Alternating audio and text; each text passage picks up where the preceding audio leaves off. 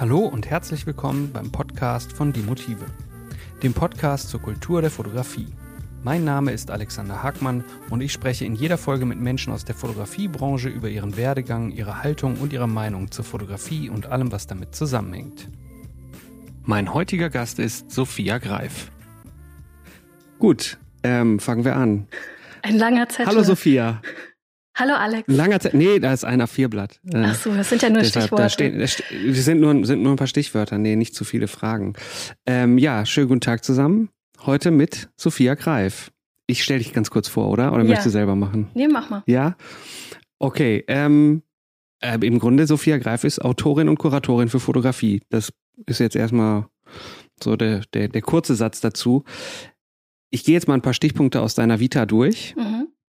Und ähm, den Rest können wir ja hinterher besprechen. So schnell geht's dann doch nicht. Äh, du bist äh, wissenschaftliche Mitarbeiterin im Studiengang Fotojournalismus und Dokumentarfotografie der Hochschule Hannover seit 2016 und arbeitest dort auch an deiner Dissertation über alternative Erzähl- und Darstellungsformen im aktuellen Fotojournalismus. Oder äh, machst du das woanders?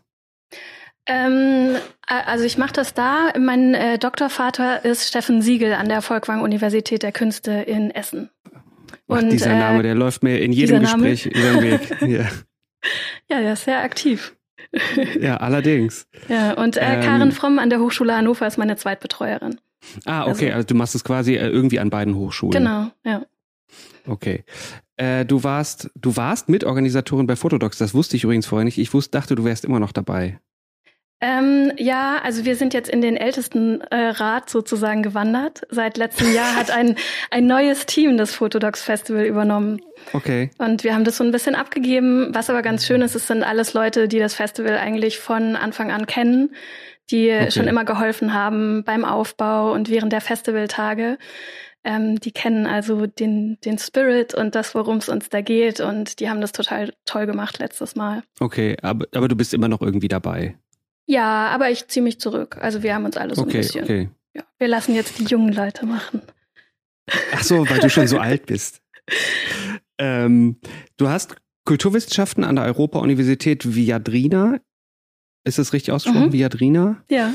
Äh, studiert, äh, Transforming Communities an der American History in äh, Univer American University in Washington. Du hast den Master of Arts in Kunst- und Kulturvermittlung an der Universität Bremen gemacht. Ähm, du warst von 2011 bis 2013 Stipendiatin im, äh, auch in anderen Podcasts schon besprochen, im Programm der Museumskuratoren für Fotografie der Alfred äh, Krupp von Bohlen und Halbach Stiftung. Und du warst auch bei CO Talents dabei, die ja mhm. jetzt wieder diesen Theorie Award mit ausgeschrieben mhm. haben. Genau. Seit neuestem öffentlich. Du machst unter anderem, bist du als Re Reviewer bei Portfolio Reviews dabei und arbeitest halt auch als Autorin für diverse Zeitungen, unter anderem auch Fotonews oder ähm, was habe ich denn da noch aufgeschrieben? Für Kataloge und Zeitschriften im mhm. Allgemeinen, mhm. kann man das so sagen. Also ich will jetzt nicht alle Punkte einzeln durchgehen, sonst wird das mit lahmer Angelegenheit hier. Ähm, ich habe auch mal bei einem Schulfotografen gearbeitet. Bei einem was? Einem Schulfotografen. Ein Schulfotograf. Ja. Darüber weißt möchte ich jetzt damals, mit dir sprechen. So die, Fotogra die äh, Fotografen, die in der Schule waren und dann so Gruppenfotos gemacht haben und ein Porträt von jedem Schüler. Und dann hat man danach so eine Mappe gekriegt, die man seinen äh, Eltern zeigen konnte und wo man Opa und Oma Bilder schenken konnte zu Weihnachten. Ja, ja da habe ich mal gearbeitet. Kenn ich, kenn ich, ah, okay, als Assistentin? Ja, also es war so ein äh, vorübergehender Job wo ich dann ähm, geschaut habe äh, oder die Bilder rausgesucht habe, auf denen alle die Augen offen hatten. Ja, okay. Und dann hatte ich im Keller die Pakete zusammengelegt. Also es war kein so ah, spannender Job. Da habe ich dann später bessere Sachen gemacht. Wichtige Aufgaben. Ja. Ähm, wann war das? Oh Gott. Äh, das war, ich weiß es nicht. War das der Anfang Einstieg 2000 oder so. Ja, das war Ganz, ganz, ganz Damit hat alles angefangen. Ja. Kannst, kannst du ihm ja mal schreiben. Vielen Dank. Ja. Ist besser geworden. Vielen Dank. Ich habe es weit gebracht. Genau. Im Gegensatz zu dir mache ich gerade meine Doktorarbeit. nee, das ist böse. Äh, witzig, ich kann mich gar nicht mehr dran erinnern. Ich weiß, ich, ich kenne nur noch die Fotos, die daraus entstanden sind, aber an die Leute, ja. an die Fotografen oder so kann ich mich überhaupt nicht erinnern. Ja, stimmt, ich eigentlich auch nicht. Ist auch ist so ein aber, Berufszweig, den man nie auf dem Schirm hat. Nee, aber interessant, dass es sowas auch immer noch gibt, ne? Ist das so? Ich weiß das ja gar nicht. Ich gehe nicht mehr zur Schule. ja, ich habe da auch nicht mehr so den äh, Kontakt, aber ich glaube schon, dass das noch gemacht wird. Okay. Witzig. ähm, okay, wir, wir steigen jetzt einfach mal so, so grob in das ein, was mich äh, wirklich interessiert. Und zwar mhm. natürlich als erstes mit deiner Dissertation. Ja. Äh, worum geht's? Also, wenn du selber sagst, alternative Erzähl- und Darstellungsformen im aktuellen Fotojournalismus, dann ist das natürlich erstmal ein weites Feld. Was interessiert dich? Ähm, also mich interessieren so die kreativen Ränder des Fotojournalismus. Also Fotojournalisten arbeiten ja heutzutage nicht mehr nur für Magazine und Zeitungen, sondern publizieren eigene Bücher, machen Ausstellungen, sind auf Festivals vertreten. Und was auch immer mehr zunimmt, sind eben diese multimedialen Webformate, ähm, wo Fotografen auch gar nicht mehr alleine sind, sondern eben mit vielen anderen auch in größeren Produktionsteams zusammenarbeiten. Und das ist so der Bereich, der mich sehr interessiert, weil da auch ja das fotografische, fotojournalistische Selbstverständnis so ein bisschen auf den Prüfstand gestellt wird. Und ähm, ja, warum ist das so?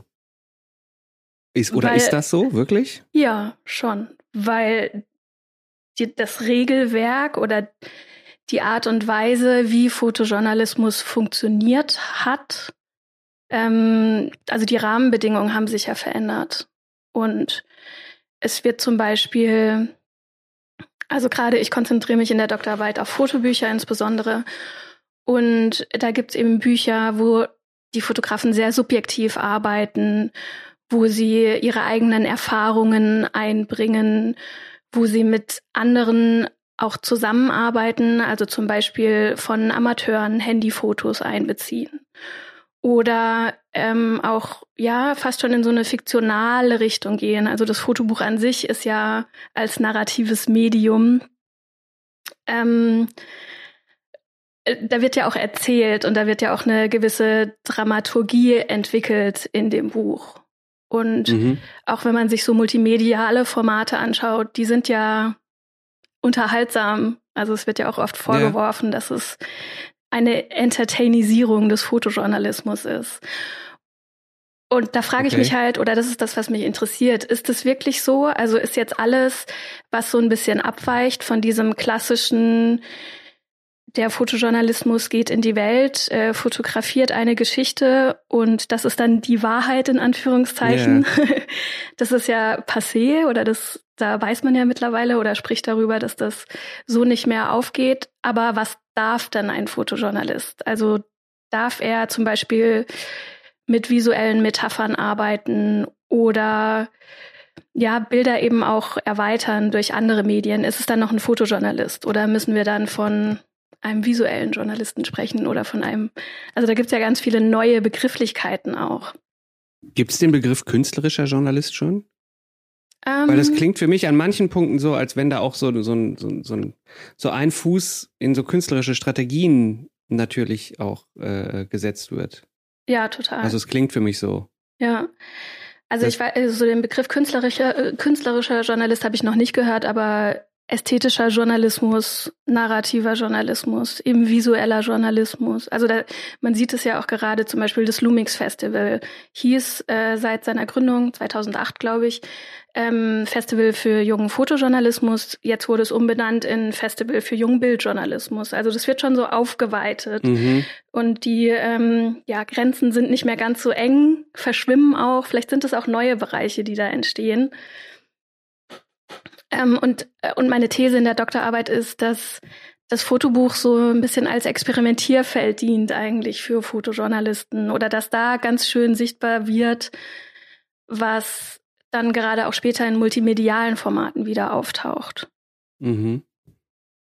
Okay, wie, wie, wie, wie kann ich mir die Arbeit daran vorstellen? Also, ähm, wie sieht deine konkrete, deine konkrete Arbeit daran aus? Würde, interessiert mich tatsächlich wirklich. Wie sieht die Arbeit an so einer Dissertation aus? Ähm, Was machst du genau? Eigentlich ist es ziemlich toll, weil ich mir ganz viele Fotobücher anschaue. und ähm, ja, so nah am Material bin. Also natürlich lese ich auch viel theoretische Texte, ähm, auch viel online, muss ich sagen, weil dieser Bereich gerade auch so neu verhandelt wird. Also da gibt's noch gar nicht so viele Bücher, die das jetzt alles so festgelegt äh, und in, auf Papier gedruckt haben. Und das macht total Spaß. Also wirklich zu schauen, was jetzt gerade passiert und diese Bücher durchzuschauen und zu gucken, wie da erzählt wird, welche Elemente kommen da zusammen. Ähm, und äh, man ja, begegnet da eben auch immer wieder so Grenzbereichen, wo es dann auch schwierig ist zu sagen, wie du meintest, ist das jetzt nicht eher schon eine künstlerische Praxis? Mhm. Okay. Und wie weit bist du insgesamt? Kannst du das ungefähr? Sieht keiner, aber sie lacht.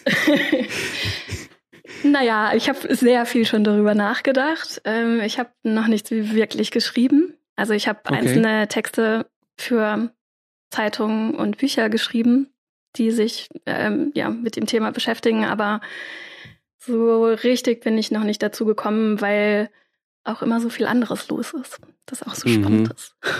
Vielleicht machst du zu viel. Hm, weiß ich nicht. ähm, ge gehörte da quasi La Grieta auch schon zu?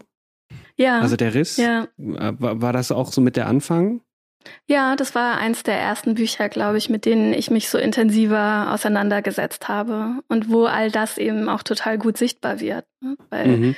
das war ja, also ist ein Buch, das von einem Autorenpaar ähm, gemacht wurde. Carlos Botorno, Fotograf, und Guillermo Abril, der Autor ist.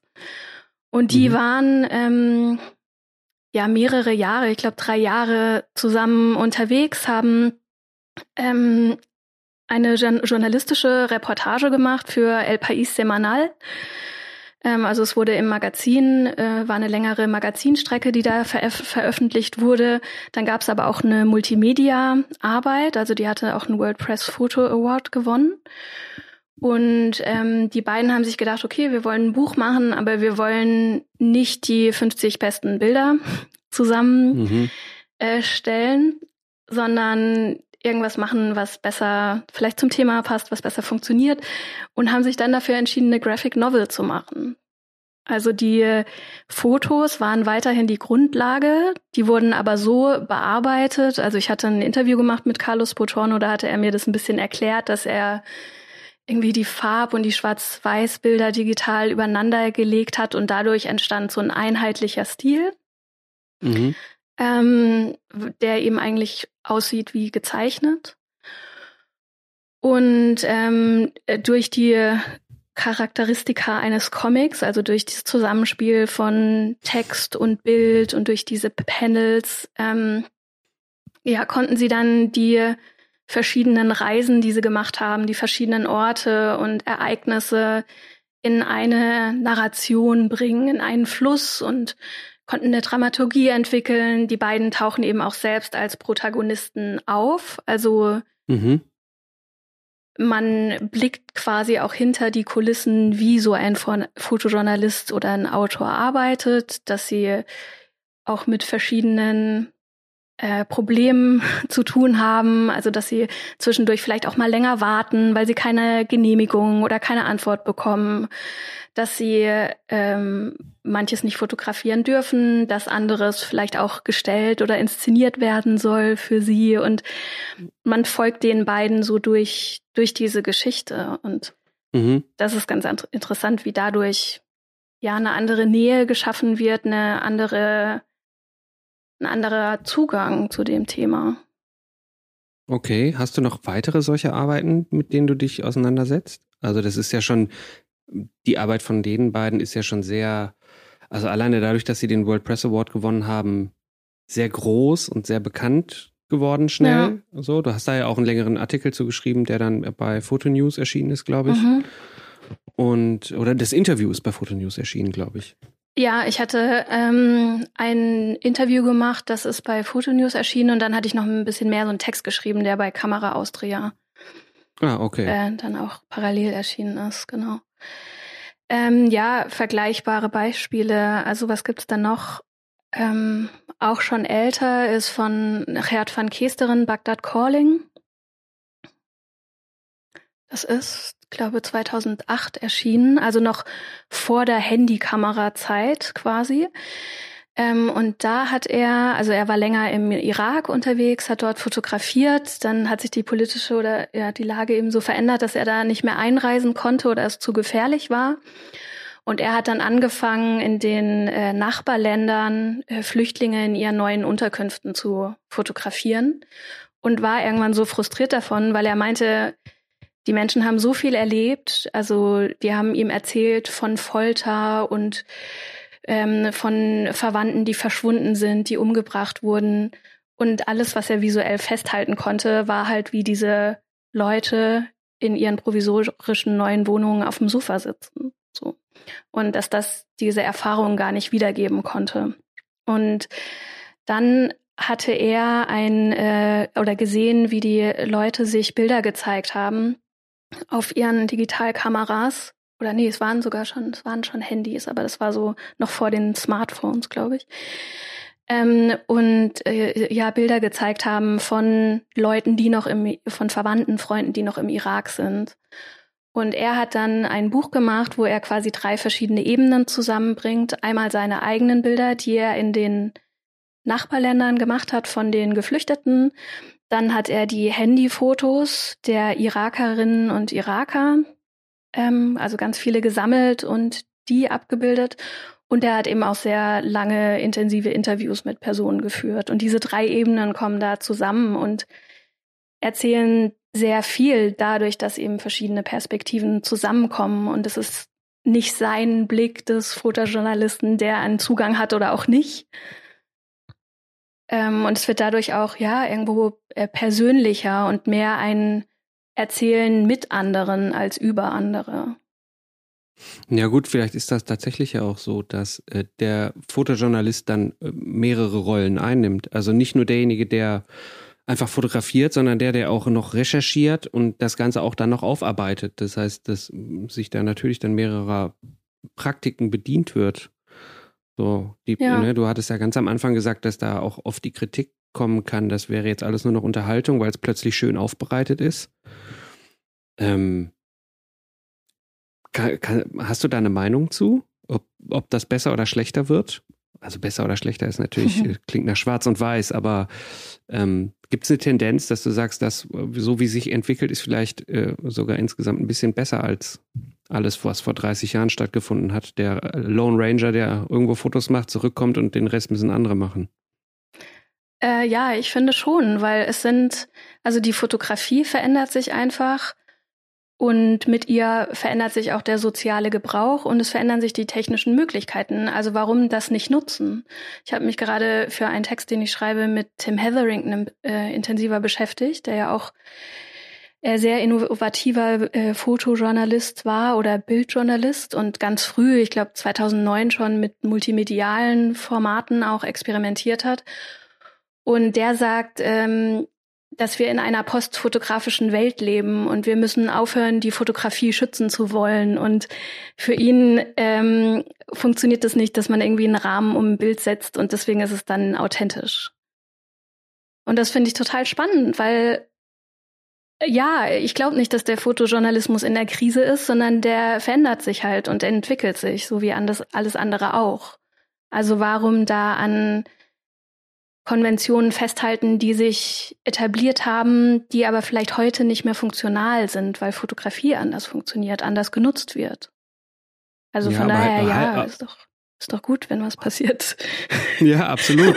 Also gut, da, äh, ich, ich habe gerade auch überlegt, ob ich äh, in letzter Zeit irgendwas gelesen oder gehört habe von jemandem, der sich da gegen sträubt, aber ich, ähm, also vielleicht bin ich da zu wenig im Fotojournalismus äh, stehe ich zu wenig zu, zu dem Fotojournalismus nicht nah genug, um das mitzubekommen. Aber ich habe nicht das Gefühl, dass da sich viel gegen gesträubt wird, sondern ich glaube eher, dass äh, verschiedenste Verbreitungsplattformen, wenn man sie so nennen kann, wie Tageszeitung, Online-Tageszeitung, noch nicht genau wissen, was sie damit machen sollen. Also das ist mal das ist ein Gefühl. Ja. Das Gefühl habe ich. Äh, da, deshalb, äh, deshalb läuft es ja oft darauf hinaus, dass, dass die jeweiligen Fotografen oder Künstler oder wie auch immer man sie am Ende nennen mag, ähm, das selber in die Hand nehmen. Oft. Also das äh, wird auf jeden Fall mehr. Das, die, dann wird auf eigene Faust ein Fotobuch produziert, dann wird auf eigene Faust eine, eine Webseite ähm, äh, hochgezogen oder auf eigene Faust irgendwas anderes mit dem Material und mit den ganzen Informationen gemacht. Und ähm, ich weiß nicht, gibt, äh, fällt dir gerade eine Stimme ein, die sagt, äh, Leute, das geht alles so nicht, wir müssen back to the roots, wir brauchen wieder den einsamen Fotojournalisten, der irgendwo im Dschungel rum, rumhüpft? Ähm, nee, das nicht. Aber vielleicht ist es auch gar nicht so sehr dieses, wir wollen, dass alles so bleibt, wie es war, sondern eher eine Unsicherheit darüber, was denn noch okay ist und was nicht. Also man braucht ja quasi ein neues Regelwerk auch, wenn sich die Rahmenbedingungen ändern. Und natürlich verunsichert das, wenn da jetzt auf einmal mit anders gearbeitet wird und man nicht mehr sagen kann, okay, das ist jetzt echt oder glaubwürdig, weil es so und so gemacht wurde. Also ich glaube, das ist vielleicht eher so ein Bedenken oder so eine Sorge, dass man noch nicht genau weiß, okay, wie ordnet man das Ganze denn ein? Und was aber, glaube ich, sich zeigt, also gerade auch, wenn wir jetzt zum Beispiel diese Research-Based Photobooks nehmen, ne? also so investigative Fotobücher, wo ja auch, also zum Beispiel Laia April oder Edmund Clark, die auch einen Hintergrund haben im journalistischen Arbeiten, die ich muss aber, ein bisschen lächeln, weil, weil ich da ja auch mit Anja, das war genau das Thema, aber super erzählt. Also, ja, das stimmt, muss ich gerade. Ja, äh, siehst du, sehr aktuell alles. Ja, definitiv. Ähm, ja, genau. Ähm, also da ähm, wird ja, die haben einen journalistischen Hintergrund, sagen aber selbst oder ordnen sich eigentlich eher so einer künstlerischen Praxis zu, weil sie sagen, da können sie freier arbeiten und müssen sich nicht an so einem Regelwerk fast, festhalten. Was sie aber trotzdem machen, ist, dass sie offenlegen, wie sie arbeiten. Also Laia Abril hat zum Beispiel in ihren Büchern On Abortion oder sie hat noch eins gemacht, Lobis Mujer, ist ein, ein nicht so ganz bekanntes. Ähm, da hat sie im Impressum so ein Statement oder so ein Disclaimer, wo sie sagt, äh, die Arbeit basiert auf intensiven Recherchen, ähm, nennt zum Teil auch die Personen, mit denen sie gesprochen hat oder die Archive, auf die sie zurückgegriffen hat und sagt, ich habe aber auch Material interpretiert und ich arbeite auch mit visuellen Metaphern. Und ich finde, dadurch weiß man als Betrachter, wie man das Ganze zu verstehen hat, wie es entstanden ist und muss nicht keine Angst haben, dass einem da was vorgemacht wird oder dass, dass das erfunden ist oder sowas. Und ich glaube, das wird einfach immer wichtiger, diese Transparenz, wie gearbeitet wird. Also das ist eben ja auch das, was Carlos Potorno bei der Riss gemacht hat, dass man sie eben sieht als Protagonisten der Geschichte und wie sie arbeiten. Ähm, und ja, dass es so auf die Integrität der Autoren ankommt. Also dass da quasi eine journalistische Haltung zu erkennen ist oder ein orientieren an einem gewissen Ehrenkodex oder moralischen Kodex, der sich aber auch öffnet für freiere, kreativere Interpretationen. Okay, aber es gab gab es denn vorher ein, ein offizielles Regelwerk dazu? Also Nö, wie, wie, also man, das, wie man zu arbeiten hat? Das habe ich noch nicht gefunden. Also beziehungsweise ja klar, es gibt vom Presserat auch ähm, ein bestimmtes Regelwerk und bei jedem Wettbewerb, bei World Press Photo und so weiter, findet man auch ähm, mhm. Kriterien, wie die Bilder entstanden sein sollen oder dass es eben nicht okay ist, ähm, da einzugreifen und Dinge zu inszenieren. Okay. Ähm, oder ne, Fotojournalismus, was so allgemein gesagt wird, soll neutral sein, objektiv, aktuell, relevant. Also es gibt so Schlagwörter, aber es ist immer die Frage, ob das damit dann äh, definiert und, und festgezurrt werden kann. Okay. Ja, in, interessant. Ich, also ich habe jetzt gerade ähm, nebenbei die ganze Zeit überlegt, das sind ja meistens die Arbeiten, von denen du sprichst, sind das ja meistens Arbeiten, die wirklich im, dann entweder im Eigenverlag erschienen sind oder mit, mit, mit äh, ähm, Hilfe von Stipendien oder ähnlichen Sachen, die aber selten im, in, der, in der, ich sag jetzt mal, Tagespresse auftauchen. Also es sind ja wichtige Themen, die dort behandelt werden, auch tagesaktuelle Themen oder überhaupt ne, bei der Riss jetzt zum Beispiel die, die ganze, äh, ähm, die ganze Flüchtlingsproblematik oder Geflüchtetenproblematik, das Wort Flüchtling finde ich so ein bisschen schwierig. Ja. Ähm, aber das taucht ja so kaum auf. Liegt das daran, dass das, dass die Arbeiten vielleicht von vornherein schon so komplex ausgearbeitet sind, dass ähm, in den Verlagshäusern keiner mehr weiß, wie er damit umgehen soll, außer einzelne Bilder zu zeigen, die ja dann am Ende relativ nichtssagend sind? Da kann ja dann eher nur die Arbeit beworben werden als der Inhalt. Verstehst du, worauf ich hinaus will? Ich glaube ja. Also die Sache ist ja, die Medien funktionieren halt anders. Also in der Zeitung kannst du halt nicht das machen, was du in einem Fotobuch machen kannst oder was du im multimedialen Bereich machen kannst. Oder du, du bist kritisch. Kann man? Ja, ich, ich, ja, ich glaube schon, wenn man, wenn man dem, dem Ganzen den Platz einräumen könnte. Also man könnte ja, also wenn ich mir jetzt sowas wie die Zeit vorstelle, also der Platz ist in der Zeit auf jeden Fall da, um Ausschnitte aus, äh, aus äh, dem Riss zu zeigen quasi. Ja, aber wenn du jetzt zum Beispiel so ein Buch nimmst wie On Abortion von Laia April, da wird ja ganz viel auch gearbeitet mit ähm, mit unterschiedlichen Papiersorten, mit glänzendem Papier, mit unterschiedlichen Papierformaten, mit Ausklappseiten, also mit ja verschiedenen Erzählebenen. Und ich glaube, das ja wird in der Zeitung vielleicht schwieriger. Mhm. Ja, okay, wenn es so weit geht, wenn das so als gesamtfertiges Werk äh, quasi nur funktioniert, dann stimmt's. Das ist äh, wahrscheinlich schwer zu vermitteln, außer wenn man das ein, wenn man das Buch selber hat. Ja. Gibt es zu der Arbeit auch online etwas? Fällt mir gerade ein. Ähm, bei On Abortion glaube ich nicht, aber die Arbeit ist zuerst als Ausstellung konzipiert worden. Also ähm, war erst eine ja multimediale Ausstellung in dem Sinne, wo Laia Abril Fotografien gezeigt hat, aber auch Objekte, Installationen, Ton, also Audiodateien. Und äh, danach ist es äh, als wurde es als Buch quasi nochmal wieder anders als andere Erfahrungen aufgearbeitet. Also ich glaube, das ist schon wichtig, dass in unterschiedlichen Medien oder an unterschiedlichen Orten kann man ja auch anders mit Fotografie oder mit Bild und Text arbeiten. Okay, aber dann könnte man das ja tatsächlich so ein bisschen. Ich finde die Idee des künstlerischen Journalismus nicht so schlecht. ähm, das macht sie einfach, weil es dann wirklich keine Regeln mehr braucht. Also dann wäre diese Debatte darum, ob man dafür Regeln benötigt, ja eigentlich hinfällig, weil man sagt, okay, ähm, das äh, ist, äh, bedient sich künstlerischer Praxis, also ähm, man kann die Information nehmen oder nicht. Also es ist ja dann jedem selbst überlassen. Dann braucht es den Stempel, äh, das ist alles wahr, ja nicht mehr. Der Stempel war ja, wie schon gesagt, eh immer eher zweifelhaft zu betrachten. Jein, weil du willst ja trotzdem wissen, womit du es zu tun hast.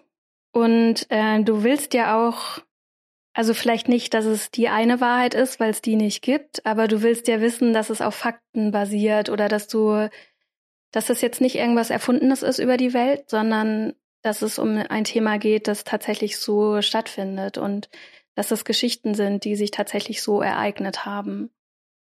Also ich glaube auch, okay. wenn man es, wenn man es journalistischen, wie hast du es genannt, künstlerischen Journalismus nennt, äh, muss man auch wissen, wie der funktioniert und was dazugehört und was dann vielleicht nur Kunst ist und frei und macht Aber was sie nur, will. nur, nur Kunst und frei kann ja trotzdem einen, einen, einen wahren Kern haben, wenn man das in Anführungszeichen ja, setzt.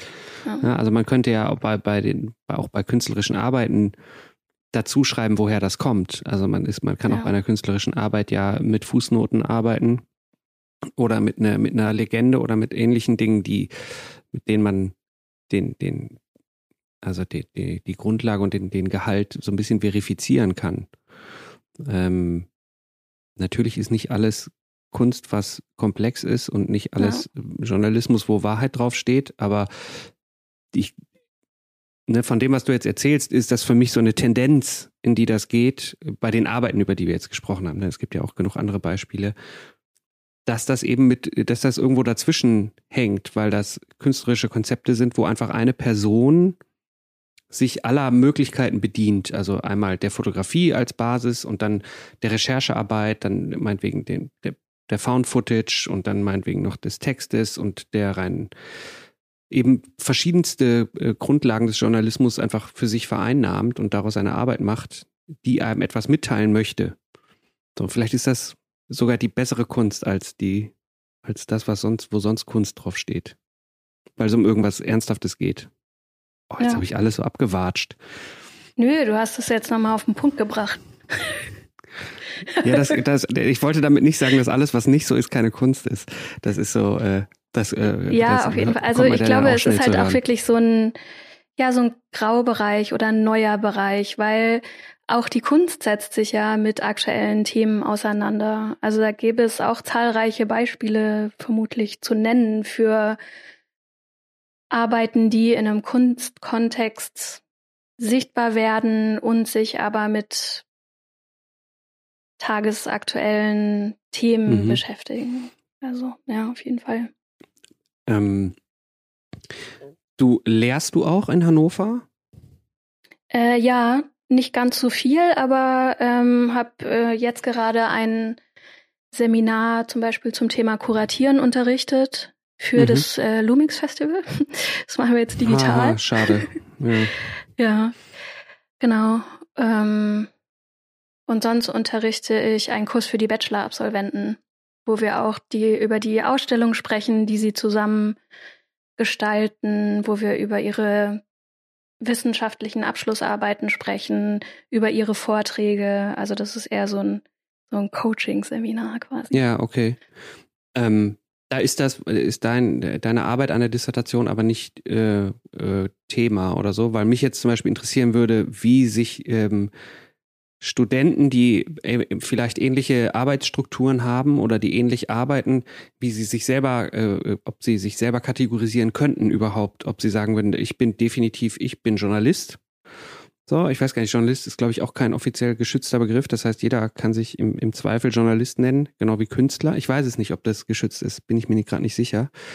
Ähm, wie sich Studenten, die gerade damit anfangen und ja im besten Falle gar keine gar keine Grenzen kennen oder gar keine, nicht über Regeln nachdenken, sondern einfach, ich mache das jetzt, weil es mich interessiert, wie die sich ein, äh, einkategorisieren würden. Ob sie sagen würden, ja, interessiert mich alles gar nicht, ich mache einfach, weil ich das für richtig halte, oder nee, ich möchte schon Journalist werden und deshalb mache ich das so und so. Also, aber wenn du das, äh, das ist wahrscheinlich keine Fragestellung, oder? Naja, also ich bin ja schon viel mit den Studierenden im Austausch und schaue mir auch so außerhalb der Kurse oft Arbeiten an oder spreche über Projekte. Ähm, ich glaube, da gibt es äh, solche und solche. Also es gibt diejenigen, die ähm, eher im journalistischen Printbereich arbeiten. Es gibt solche, die sich eher einer künstlerischen, dokumentarischen Auseinandersetzung zuordnen würden. Also das ist relativ breit gefasst, würde ich sagen. Äh, was wir gemacht haben, weil du jetzt gefragt hast, wie das mit meiner Doktorarbeit auch zusammenhängt, wir haben ja ähm, diese Image Matters Plattform gegründet. Ähm, eben mit Karen Fromm, Anna Stemmler und Malte Radki, wo wir auch so Diskurse aus Theorie und Praxis ja zur Diskussion stellen wollen und ähm, wo ich merke, da berühren wir eben auch viele Bereiche, in denen ich mich auch mit meiner Doktorarbeit beschäftige. Und wir haben bisher ja zwei Symposien veranstaltet, äh, sind gerade dabei, das zweite Buch rauszubringen. Und das ist was, was die, was ja auch für die Studierenden ist. Oder ähm, ne, die, das war ja das Symposium, das letzte zum Thema Image-Kontext, war auch sehr gut besucht. Da waren viele Studierende da und da äh, ja merkt man auch an den Rückmeldungen, dass da auch Interesse da ist an so einer Auseinandersetzung und an diesem Input, der da kommt von unserer Seite. Mhm. Das, das erste war doch auch gut besucht, oder? Nicht? Nicht so? Ja, doch, doch, doch, klar. Ja. Weil das, äh, doch, meine ich schon. Ich, war beides gut besucht und war ja, auch beides gut. Ja. Also da kann man nicht viel Warst zu du sagen. bei beiden ähm, da? Ja, ja, ich war bei ah, beiden. Okay. Ähm, beim ersten war ich sogar an beiden Tagen da, beim zweiten leider nur an einem Tag. Aber ähm,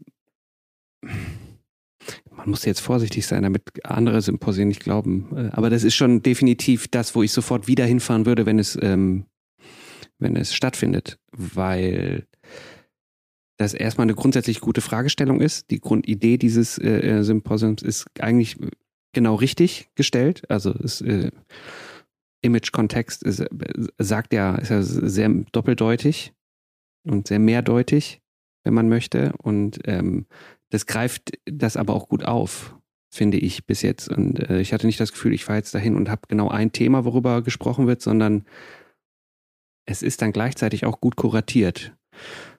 Das führt direkt zu der nächsten Frage, weil du arbeitest da ja Danke auch mit. Danke erstmal, das ähm, ist schön zu hören. Ähm, ja, es ist, äh, sonst würde ich den Weg ja dahin nicht machen. Also es gibt, ja. äh, soll sicherlich Symposien geben, wo ich nicht äh, hinfahren würde, weil ich dann denke, ah, da weiß ich nicht, was mich erwartet. Aber das war schon ähm, schön. Schön war das. Super. Das freut uns. Wie, wie geht ihr da dran, wenn ihr dieses, wenn ihr diese Idee weiterverfolgt, diese Idee Image Kontext? Macht ihr euch vorher Gedanken darum, welche Leute zusammenpassen oder sagt ihr einfach nur, die und die interessieren uns? Also ist das eine Form von kuratorischer Arbeit, die ihr da macht? Für die, die ihr, für die Leute, die ihr zusammensucht als Vortragenden, weil die passen eben auch meiner Meinung nach immer sehr gut. Ähm, ja, also es ist ein langer Prozess. Man kann es tatsächlich, glaube ich, einen kuratorischen Prozess nennen, weil wir erstmal am Anfang stand eigentlich immer das Thema oder so die grundsätzliche Idee Möchtest du die noch einmal mitteilen? Ja. Für die Menschen, also das, die jetzt zuhören. Das erste äh, Symposium hieß Images in Conflict, Bilder im äh, Konflikt, wo es um zum einen Bilder aus Konflikt- und Krisenregionen ging, aber auch darum, dass die Bilder selbst, dass denen ja auch ein gewisses Konfliktpotenzial innewohnt. Und äh, das zweite Symposium, das jetzt letzten Oktober gerade stattgefunden hat, hieß Image Context, wo es um ja Bilder, Texte und äh, wie Jean von Couberta so schön gesagt hat, den Lärm dazwischen ging, mhm. also um die Wechselwirkungen von Bildern und Texten, um äh, ja auch die Idee komplementärer Zeugnisse, also das, worüber wir jetzt bei den äh, Research-Based Fotobüchern auch gesprochen haben, dass sich so unterschiedliche ähm, Dokumente, Beweise, Zeugnisse ergänzen zu einer größeren gemeinsamen Aussage. Ja, das waren die beiden Themen und wir sind eigentlich immer so daran gegangen, dass wir zum einen überlegt haben, welche Arbeiten fallen uns ein. Also wir hatten dann auch Treffen, wo eben jeder Fotobücher mitgebracht hat, die da gerade passen. Ähm, wir denken darüber nach, welche Personen fallen uns ein, wer hat da gerade was drüber geschrieben, wer hat da neulich über irgendwas gesprochen, wer steht für eine bestimmte Haltung oder Perspektive. Ja, und dann kommt es so nach und nach alles zusammen. Also wir hatten dann immer versucht, das in so Themenblöcke auch nochmal zu unterteilen. Und ja, es ist ein Prozess, aber irgendwann am Ende, irgendwann weiß man dann, ja, so funktioniert's und so nennen wir das Kind. Okay. Schaut ihr, äh, schaut ihr euch, wenn es geht, vorher äh, Vorträge von den Leuten an, die ihr gerne dabei hättet, wenn es die gibt? Weil äh, oft hängt so ein Symposium auch stark daran, wie gut jemand überhaupt vortragen kann. Ja, das stimmt. Ja, also das kann ja, es gibt ja Leute, das sind die größten Künstler, die können aber nicht über ihre Arbeit reden. Das ähm, gibt's auch. Es gab auch bei dem ersten Symposium eine Person, wo ich dachte, hm, ist eine interessante Arbeit, kann aber also ist, ist nicht, nicht, nicht gemacht dafür, darüber zu reden. Vielleicht hätte jemand anders drüber reden können. Ähm, guckt ihr da vorher nach? Ähm, soweit es geht schon. Also bei manchen die hat man ja schon mal gehört und da weiß man, das ist spannend und die können ihre Inhalte auch vor vielen Menschen gut rüberbringen und gut erzählen mhm. und sind interessant und unterhaltsam. Ähm, es geht nicht immer, also es gibt ja nicht von jedem auch die Möglichkeit, sich vielleicht online mhm. schon mal was anzuschauen. Und äh, dann hofft man vielleicht auch einfach, dass es, dass es gut ist und dass es funktioniert. Und ich glaube, ja, also man, da, im Idealfall passt das natürlich alle gut zu, alles gut zusammen und alle ja. können toll erzählen, aber ich finde, es darf dann auch mal ein Vortrag dabei sein, der ein bisschen schwerer ist, wo man sich vielleicht ein bisschen mehr konzentrieren muss oder ja. Achso, ja gut, äh, das, das meint, ja absolut, äh, das, das meinte ich damit gar nicht. Das ist selbstredend. Also ich sage das deshalb, weil ich ja auch während, auch während des Studiums haben wir auch einmal ein Symposium gemacht über zwei Tage. Und da weiß Welch, ich, dass welches ich. Welches war das? Ähm, vom Nutzen der Bilder. Okay, nee, da war ich glaube ich nicht. Ich war mal in Dortmund bei einem äh, Between Realities. Hattest du damit was zu tun? Nee, okay. mit dem nicht. Also okay. das war damals vom Nutzen der Bilder, das haben wir in einem in Kombination mit dieser mit der Veröffentlichung von dem Karrierheft gemacht mhm. und da haben wir zwei Tage über das Nutzen der Bilder, also da waren dann auch so Leute dabei wie Klaus Honneff oder so, der also es ist ja selten so, dass jemand vorliest und das sehr gut ist. Das hat er, ja, der Mann, der weiß, was er macht, sagen wir mal so. Ähm, und es war auch ein schöner, äh, schöner Text. Aber da habe ich mir zum Teil gedacht, ah, wir hätten vielleicht vorher mal gucken sollen, wie diese Leute eventuell über ihre Arbeit reden. Ich bin mir nämlich fast sicher, dass wir das damals nicht gemacht haben. Da waren das, wir waren alle so ein bisschen wild im Kopf und gesagt, egal, wir machen jetzt hier ein Symposium. Alles so ein bisschen hauruck. War super, aber deshalb hat mich, hätte mich das jetzt interessiert, ob ihr euch da vorher informiert habt. Also ob ihr no. zum Teil schon mal geschaut habt, was die, wie die Leute das so machen. Das haben wir nämlich nicht gemacht. ja, ich meine, es ist ja auch immer, man weiß ja auch nie, wie die äh, Tagesform der Leute gerade ist und es ist immer so ein bisschen so eine Glückssache vielleicht auch. Ich weiß es nicht. Also ja, also dann ist jemand krank oder er hat schlecht geschlafen. ich weiß nicht. Ach so, Aber war, ich find, war, also, war das nicht letztes Mal so, dass jemand, war letztes Mal so oder vorletztes ja, Mal? Ja, ich glaube, letztes Mal gab es auch jemanden, der, oder ich glaube, ein paar der Vortragenden haben sich am Abend vorher noch an der Bar zusammengesetzt. Vielleicht lag es auch ja, daran. Okay. Ähm, ja, ja, aber, ich, ja so ich finde, bei diesem Mal hat es auch total gut geklappt alles. Und da haben wir uns auch gefreut. Also das ist, ne, man überlegt sich vorher, wie es funktionieren könnte, aber weiß halt auch danach erst, ob es aufgeht.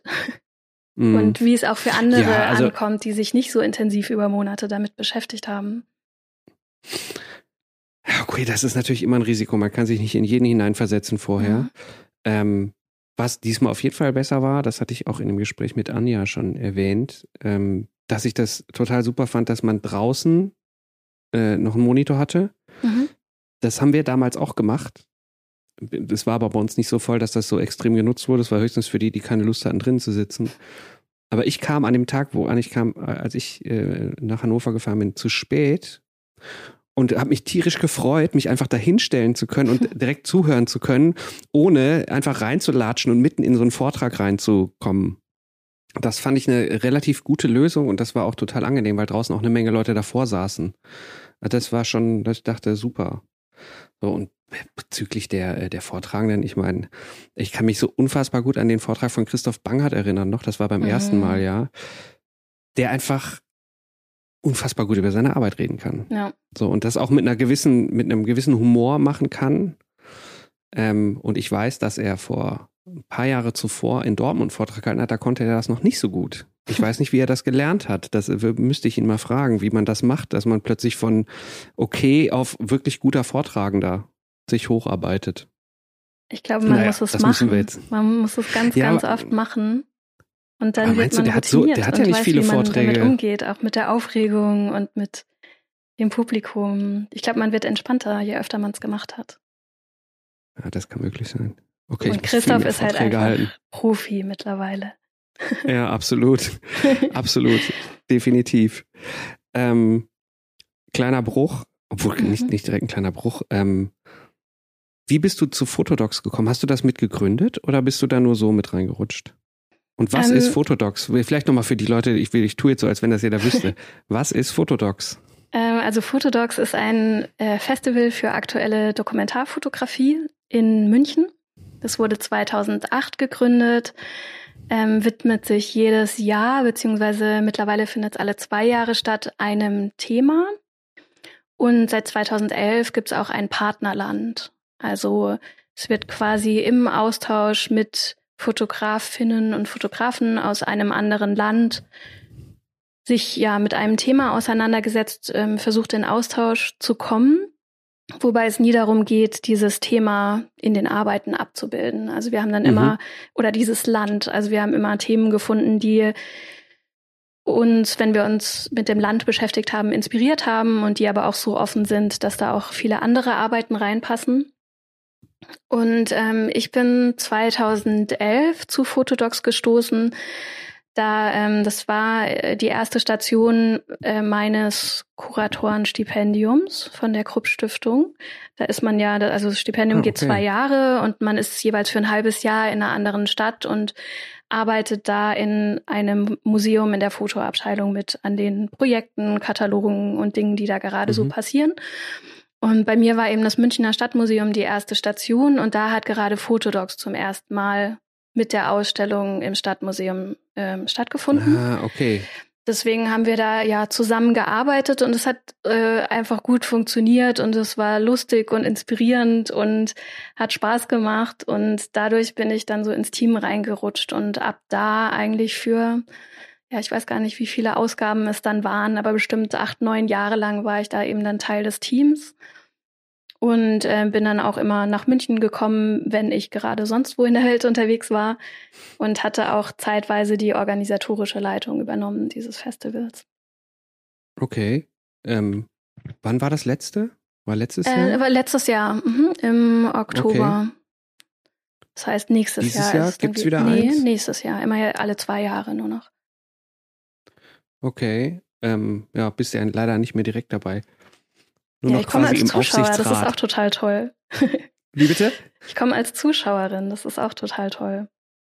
Wenn aber, man, ja, aber du weißt, du wirst ja wahrscheinlich irgendwie in Kontakt mit den Leuten stehen. Ja, das heißt, du kommst klar. ja nicht ganz, ja, also ich ganz, hatte auch ganz, für den, äh, ganz unbefleckt nach München. Nee, also ich hatte auch beim letzten Katalog dann noch einen kurzen Text geschrieben und für die Webseite Sachen gemacht. Also wir sind da auf jeden Fall auch im Austausch hm. weiter.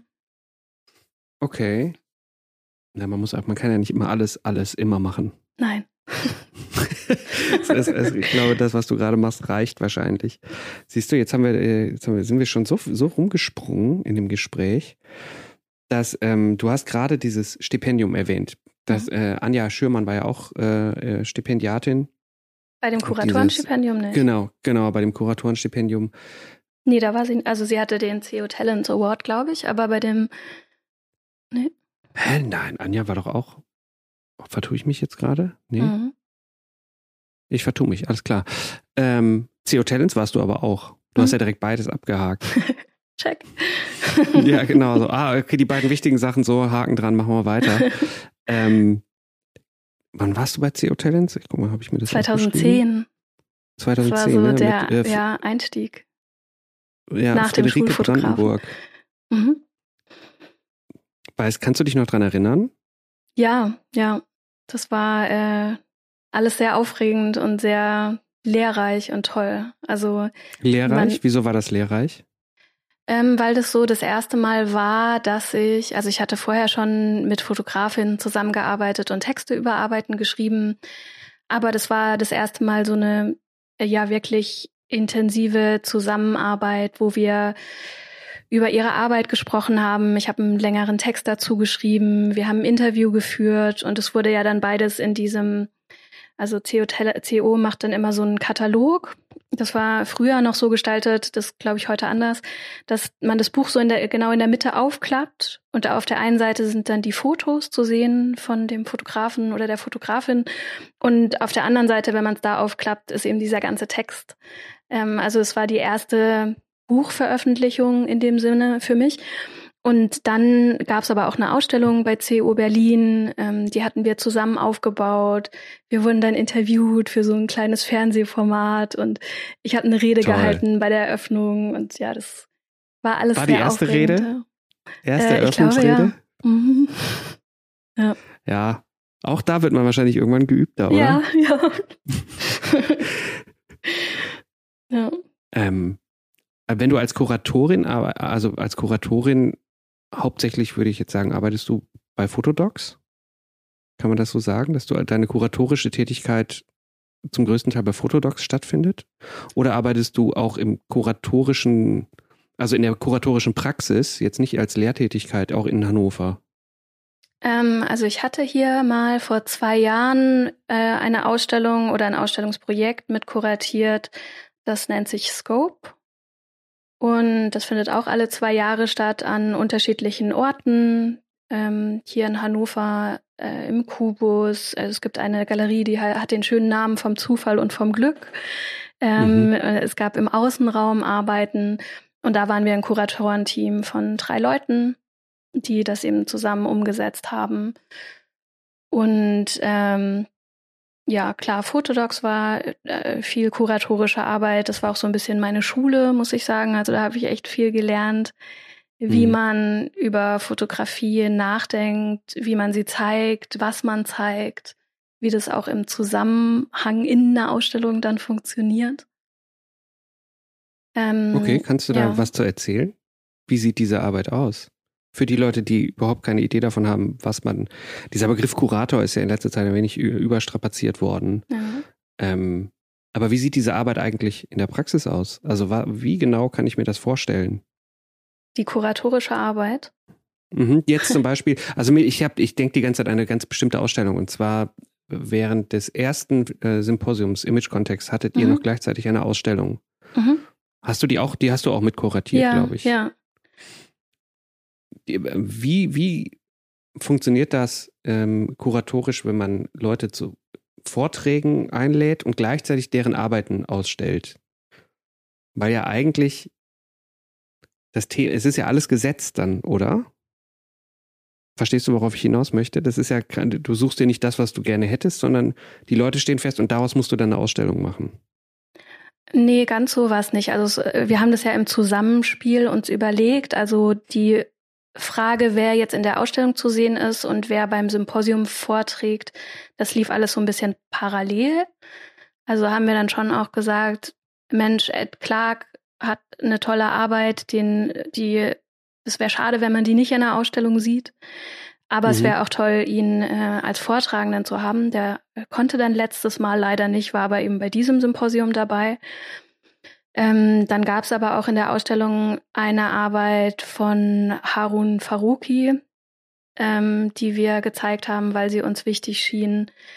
Also ich glaube, man hat mit einer Ausstellung dann schon nochmal anderen Spielraum oder kann da auch nochmal andere Arbeiten zusätzlich zeigen, die jetzt nicht im Symposium zu sehen waren, die aber dann noch auch was anderes sagen, die das Thema quasi nochmal erweitern oder eine andere Perspektive daraus setzen. Also wir hatten ja in der Ausstellung zum Beispiel auch ein äh, Fotobuchregal, wo dann ganz viele mhm. Bücher, auf die wir einfach während der Recherche gestoßen sind, noch mit ausgestellt und gezeigt haben. Also ich glaube, ja, kuratieren ist auch, man streckt erstmal die Fühler aus, was es da alles so gibt, was einen interessiert. Ähm, dann macht man eine Wunschliste, die man dann auch wieder reduziert, weil man nicht alle Arbeiten bekommen kann oder weil man merkt, ach nee, es passt vielleicht doch nicht so ganz. Ähm, und dann ist Kuratieren auch, glaube ich, 80 Prozent Organisation. Also es ist, äh, habe ich bei Fotodocs ganz besonders zu spüren bekommen. Es ist äh, toll, wenn man schöne Fotogra also äh, schöne Ideen hat und tolle Fotografen einlädt, aber das dann auch wirklich umzusetzen und so zusammenzubringen, ist halt wahnsinnig viel organisatorische Arbeit, die aber auch Spaß macht, weil man halt mit vielen Menschen zu tun hat, viele Entscheidungen treffen muss, viel überlegen muss äh, bis kurz vor der okay. Eröffnung noch dabei ist, die Bildunterschriften anzubringen und mhm. äh, nochmal den Boden zu wischen. Und ja, man ist halt so Mädchen für alles. Und, und dann muss man auch noch eine Rede halten. Ja, aber das ist ja dann auch gut, weil man hat sich ja dann so viel damit auseinandergesetzt. Man hat ja auch was zu mhm. sagen. Mhm. Also, ja. Im Idealfall. Okay. Im, im Idealfall, ja. ähm, welche Ausstellung hast du zuletzt gesehen? Selber? Als, äh, als quasi Besucher?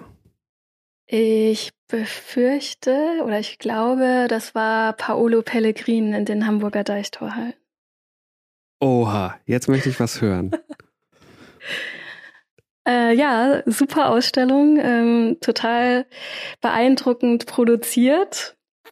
Eine ästhetische okay, Erfahrung. Jetzt, ich, ich, Nein, ich kann dazu jetzt kurz was sagen, weil äh, ich weiß ja, wann hier was wie veröffentlicht wird. Ich habe ich habe mit Felix Koltermann gesprochen. Aha, auch. okay, ja. Mhm. Und er hat dazu ja auch was geschrieben zu dieser ja, Ausstellung. Ja. Er hatte sich dazu geäußert. Und da haben wir auch sehr lange am Ende, sehr lange über diese Ausstellung gesprochen. Also finde ich es interessant, dass ausgerechnet, dass du jetzt auch auf diese Ausstellung zu sprechen kommst. Deshalb bitte sprechen Sie jetzt. Also ich habe die äh, Kritik von Felix gelesen und ich würde sie auch so unterschreiben. Ah, okay. Also eine, äh, ein Kritikpunkt war ja, oder also nicht nur bei ihm, auch bei anderen, die Kontextualisierung des Ganzen. Also mhm. es wurde ja auf Bildunterschriften verzichtet. Es gab so ein kleines Begleitheft, in dem aber sehr wenig Inhalt vermittelt wird. Mhm. Und ähm, sagen wir es so, also mir gibt so eine Ausstellung nichts. Für mich hat sie keinen Mehrwert, weil ich dadurch nicht ins Nachdenken komme. Ich erfahre nichts über konkrete Konflikte und ähm, Ereignisse, sondern es wurde alles in so einer sehr dramatischen, überhöhten Form zusammengeworfen. Ähm, was mhm. Felix auch geschrieben hat, ist ja so diese dieses Ausstellungsnarrativ oder diese Dichotomie von hell und dunkel. Also der mhm. Hauptraum war äh, sehr dunkel, sehr schwarz gestaltet und dann gab es in der Mitte diesen weißen Raum mit einer Art Eisberg, wo es dann um den Klimawandel ging und zugleich aber auch die Rechercheergebnisse und Arbeitsmaterial von Paolo Pellegrin ausgestellt wurde. Also ich finde, das war alles so eine, es wurde so, seine Arbeit als Fotojournalist wurde halt so total überhöht und diese Schwarz-Weiß-Dramaturgie ist überhaupt nicht aufgegangen. Man hatte das Gefühl, okay, es ist alles schlimm in der Welt. Es gab einen sehr schönen Artikel, ich weiß jetzt leider nicht mehr wo, im Art-Magazin oder irgend sowas, äh, der hatte die Überschrift Nobel geht die Welt zugrunde. Und das, äh, das fand ja, okay. ich, passte irgendwie sehr gut. Jetzt bin ich, aber, will ich unbedingt sofort Aber du hast doch gerade angefangen und gesagt, hören. du fandest die Ausstellung gut, oder? Ja, das war Ironie. Oh, okay, du fandest sie, ach so, oh, habe ich nicht verstanden, Ironie, mein Ding. Also, ne, sie war, sagen wir es so, sie war, sie sah schön aus, ne? Also sie war gut gemacht, sie war eindringlich. Ähm, jede Arbeit, jedes Bild war besonders gerahmt, es sah cool aus. Also ich kann es auch verstehen, wenn Leute da in die Ausstellung gehen und die total toll finden. Das ist ja auch super. Mhm. Also dann macht es was mit denen und es bewegt sie und so, alles gut. Aber für mich funktioniert das so halt nicht, weil mir da der Inhalt fehlt oder die Aussage, die da letztendlich rüberkommt, rüberkommen soll. Okay. Kann das daran liegen, dass du natürlich alleine durch deine Arbeit an der Dissertation eine, eine gewisse Ausgangsposition hast, mit der, ähm, durch die du auf solche Sachen schaust, die sich was anderes wünschen würden. Also du, wenn du diese Ausstellung gemacht hättest, hätte die wahrscheinlich komplett anders ausgesehen, wenn du freie Hand gehabt hättest. Ähm, weil du ja mit einer Idee daran gehen würdest, dass das Journalismus im gewissen Sinne ist und den man auch als Journalismus vermitteln muss, also dass der Inhalt, der da drin ist, auch vermittelt werden muss.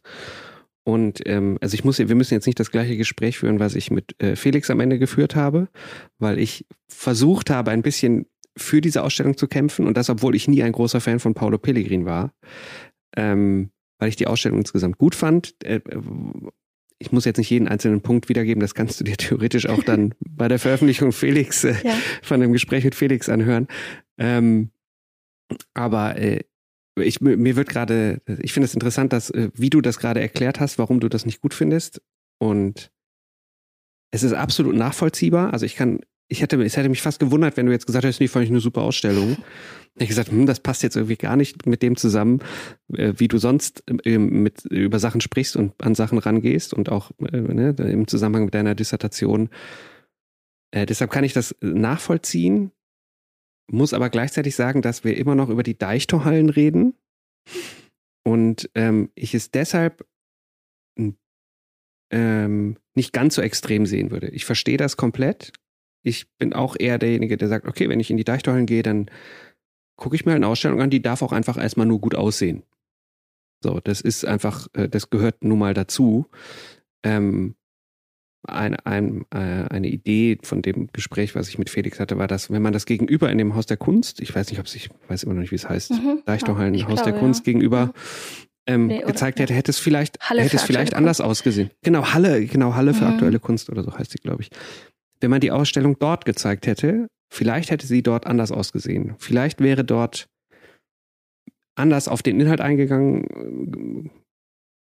Andererseits weiß man auch nicht, wie viel Einfluss hat Paulo Pellegrin selber genommen bei der Ausstellung. Kann ja auch ich glaube, sein. er hat da schon auch mit kuratiert und mitgewirkt.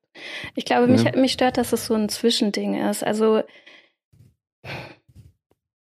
es spricht ja, also es muss ja kein klassischer Journalismus sein. Also ich hätte mir jetzt auch nicht gewünscht, dass da ähm, in linearer Abfolge Bild neben Bild hängt, schön geordnet, mhm. Thema und Land und Geschichte pro Geschichte.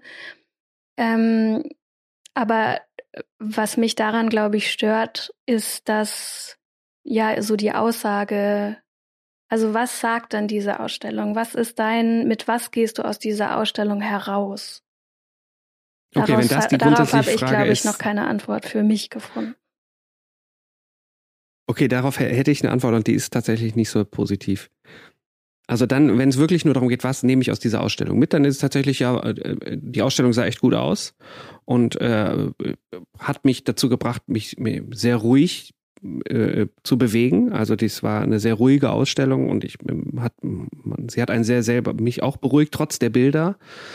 Ähm, ja, es fehlte im Grunde an Informationen zu den Arbeiten, was ja interessanterweise dann auch wieder das Grundproblem ist, äh, wie viel Text braucht Fotografie?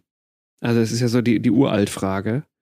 Ja, wie, wie viel kann das Bild eigentlich selber vermitteln, ohne dass man mehr weiß? Also, ne, da gab es ja, Felix sprach dann über dieses eine große Bild, was für ihn aussah wie aus einer Netflix-Serie. Dieses eine farbige, große mit diesem blauen Auto. Ich probiere das gerade in meinem Kopf so, äh, wo er sagte, keine Information. Das Einzige, was, was ihn da getriggert hat, war, es sah aus wie aus einer Netflix-Serie. Ein Screenshot. Tja, ist das vielleicht einfach so bei Fotografie, dass wenn man sie ohne Information zeigt, dass man einfach damit leben muss, dass man keine Information bekommt? Hm, da würde ich widersprechen. Also ja, ich, dann mach mal. ich, ich glaube, dass Fotografie sehr gut auch für sich stehen kann. Ähm, also der Fotojournalismus versucht ja durch Bildunterschriften irgendwie die Bedeutung eines Bildes festzulegen, was zum Teil ja auch wichtig ist, dass man weiß, was ist darauf eigentlich zu sehen, was findet da statt, wo ist es und wann. Ähm, aber das ist dann eben immer eine Festschreibung und die, die, die Welt ist ja komplexer und von daher greift es natürlich immer so ein bisschen zu kurz. Ähm, wenn man dagegen die Bilder in ihrer ja, Bedeutungsoffenheit und Polysemie für sich stehen lässt, können sie halt viel sagen. Und ähm,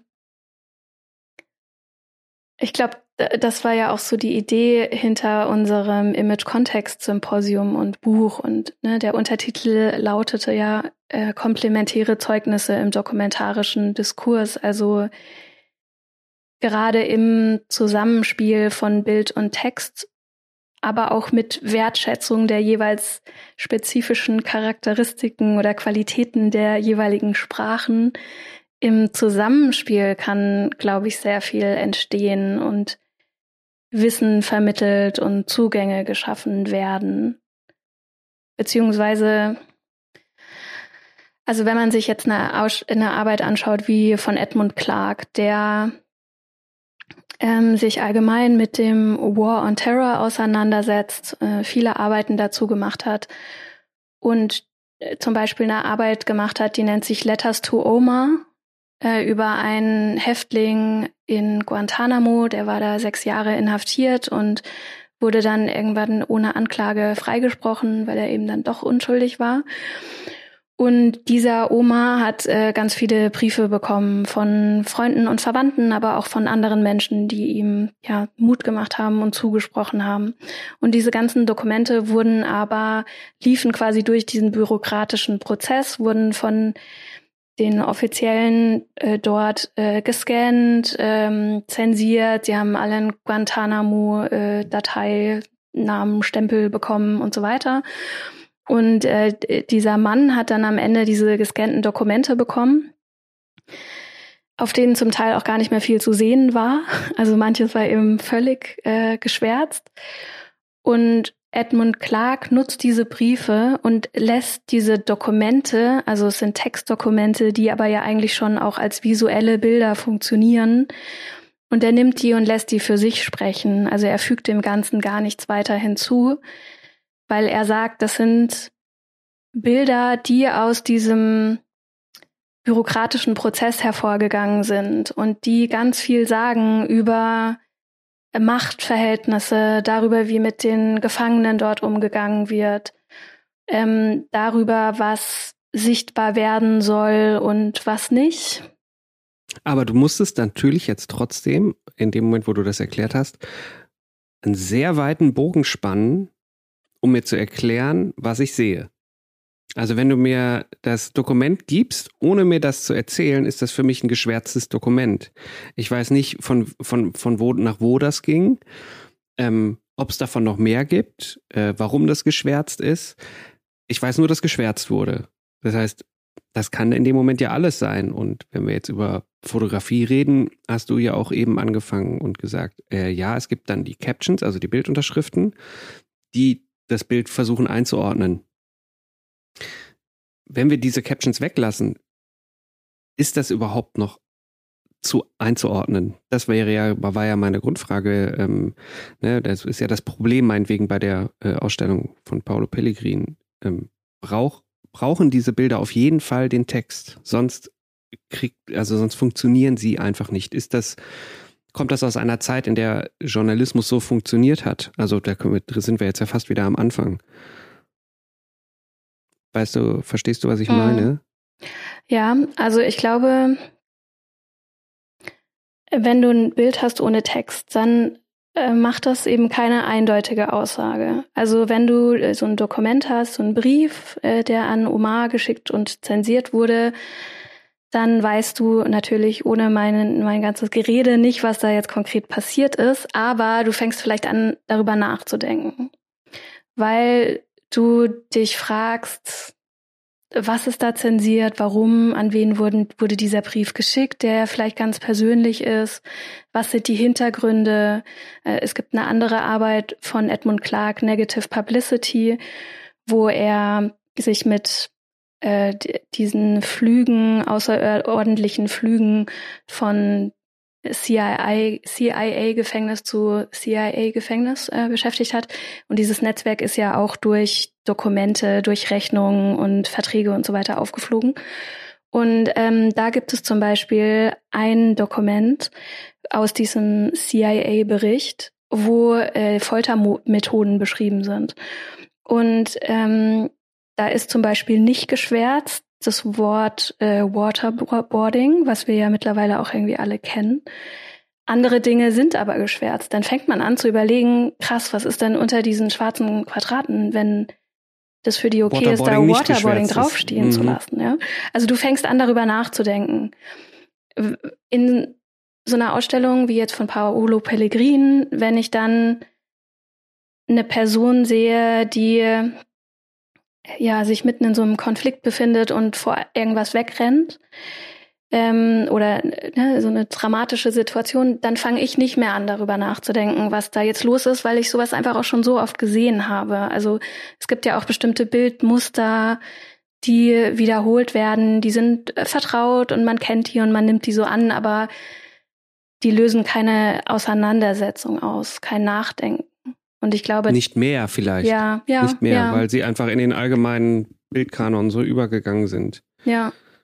So, vielleicht ist das auch der Grund, warum sich das alles ein bisschen ändert, weil ähm, wenn, wenn man immer so weitermacht, wird es vielleicht uninteressant. Also ja. das klingt jetzt harsh und ähm, soll die, äh, die Fotojournalisten bitte nicht davon abhalten, weiterzumachen, aber ähm, vielleicht braucht es einfach langsam diese Evolution, kann man das ja vielleicht nennen, des, des Fotojournalismus im weitesten Sinne, damit man wieder mehr einsteigt. Also viele, also wenn man jetzt zum Beispiel, das beste Beispiel ist jetzt WordPress, ja, das ist schwer, da noch äh, immer jedes Jahr wieder aufs Neue einzusteigen und sich dafür zu interessieren, weil äh, die, die Welt sieht halt immer noch so aus wie vor 30 Jahren und dementsprechend sehen die Bilder auch noch aus wie vor 30 Jahren was ja dazu führen würde, dass äh, eben neue Methoden gesucht werden müssen, um diese Welt neu zu vermitteln und nicht sie.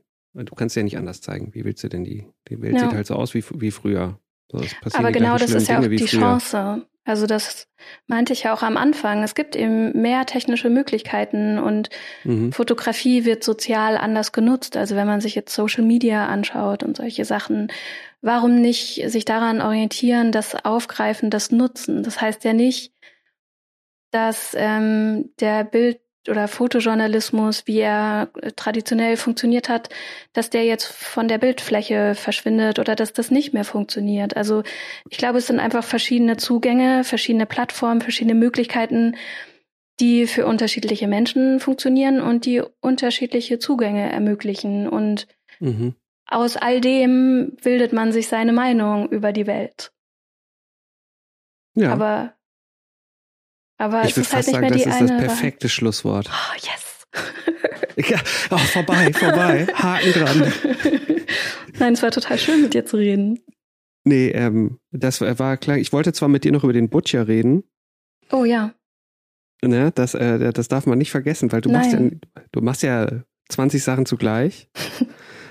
ähm, okay, sag noch ein paar Worte zum Butcher, schnell. Ähm, der Butcher ist ein Zeitungsprojekt, das ich hier in Hannover mit zehn Fotografinnen und Fotografen gemacht habe. Die arbeiten alle zusammen in einer Ateliergemeinschaft, die sich Goethe Exil nennt. Und äh, meistens arbeitet jeder so ein bisschen vor sich hin. Und das war ihr erstes Gemeinschaftsprojekt. Da haben sie vom Kulturbüro eine Förderung bekommen und hatten mich gefragt, ob ich die ähm, ja, künstlerische Leitung übernehmen und das mit ihnen entwickeln möchte. Und daran haben wir dann ein paar Monate gearbeitet. Und die Idee war, ja, so einen äh, neuen anderen Blick auf Hannover zu werfen und das, was hier so passiert, weil wenn man in Hannover lebt, dann wird man oft so ein bisschen mitleidig gefragt, wie ist es denn so? Ist es arg langweilig und schlimm, wie man so denkt und hört. Oder viele Leute haben keine genaue Vorstellung von Hannover. Und dann mhm. fängt man immer an, die Stadt so ein bisschen zu verteidigen und sagt, nee, du ist voll gut und auch total schön grün und wir haben ja den größten Stadtwald Europas und sowas.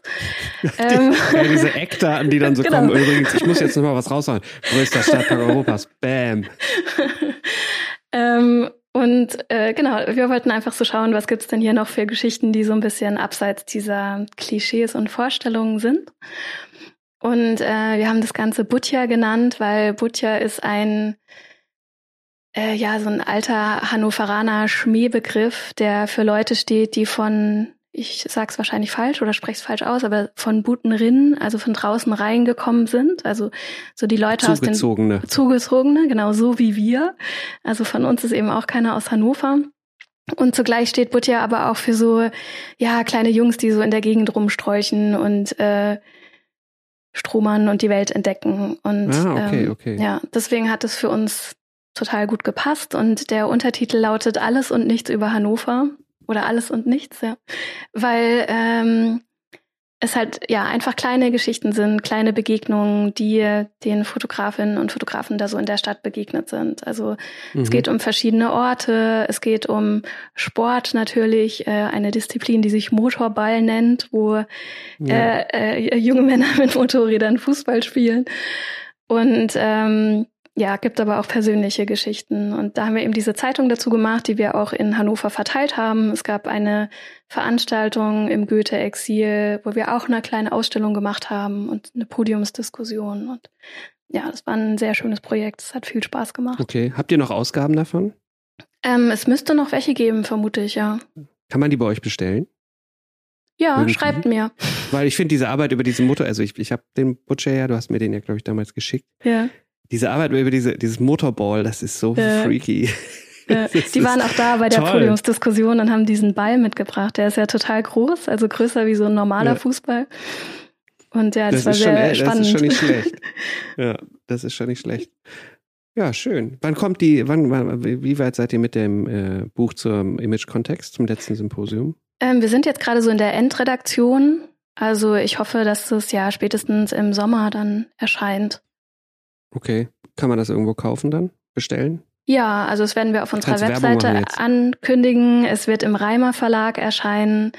ähm, wenn es dann irgendwann wieder möglich ist, wenn die Welt wieder offen hat, werden wir bestimmt auch ja. irgendwie eine äh, Release-Veranstaltung machen. Eigentlich wollten wir es eben zum Lumix Festival präsentieren. Ja, Aber ja, äh, das, äh, genau. Und wir haben auch einen Newsletter, in dem man sich eintragen kann. Da, äh, die Webseite ist imagemattersdiscourse.de, hoffe ich. Ähm, genau. Da äh, gibt's, genau, kann man sich in den Newsletter eintragen und wird informiert über alles, was passiert. Ja, super. Übrigens, äh, tolles Schlusswort, wenn die Welt wieder offen hat. Ja. Ist, äh, ein Satz, der natürlich total einleuchtet, den ich aber bis, bis dato, bis gerade noch nie gehört habe von irgendwem. Wirklich? Okay. Ja, ist mir, ist mir so doch nicht über den Weg gelaufen. Finde ich toll. Also, also, wir sprechen uns, wenn die Welt wieder offen hat. Ja. Finde ich gut. Hoffentlich bald. Ja, ja. Gucken wir mal. Ja, äh, vielen herzlichen Dank, Sophia. Das war doch, war doch schön. Ja, fand ich, ich auch. Gut. Danke dir, Alex. Ja, Bis bald. Für. Tschüss. Bis bald. Tschüss.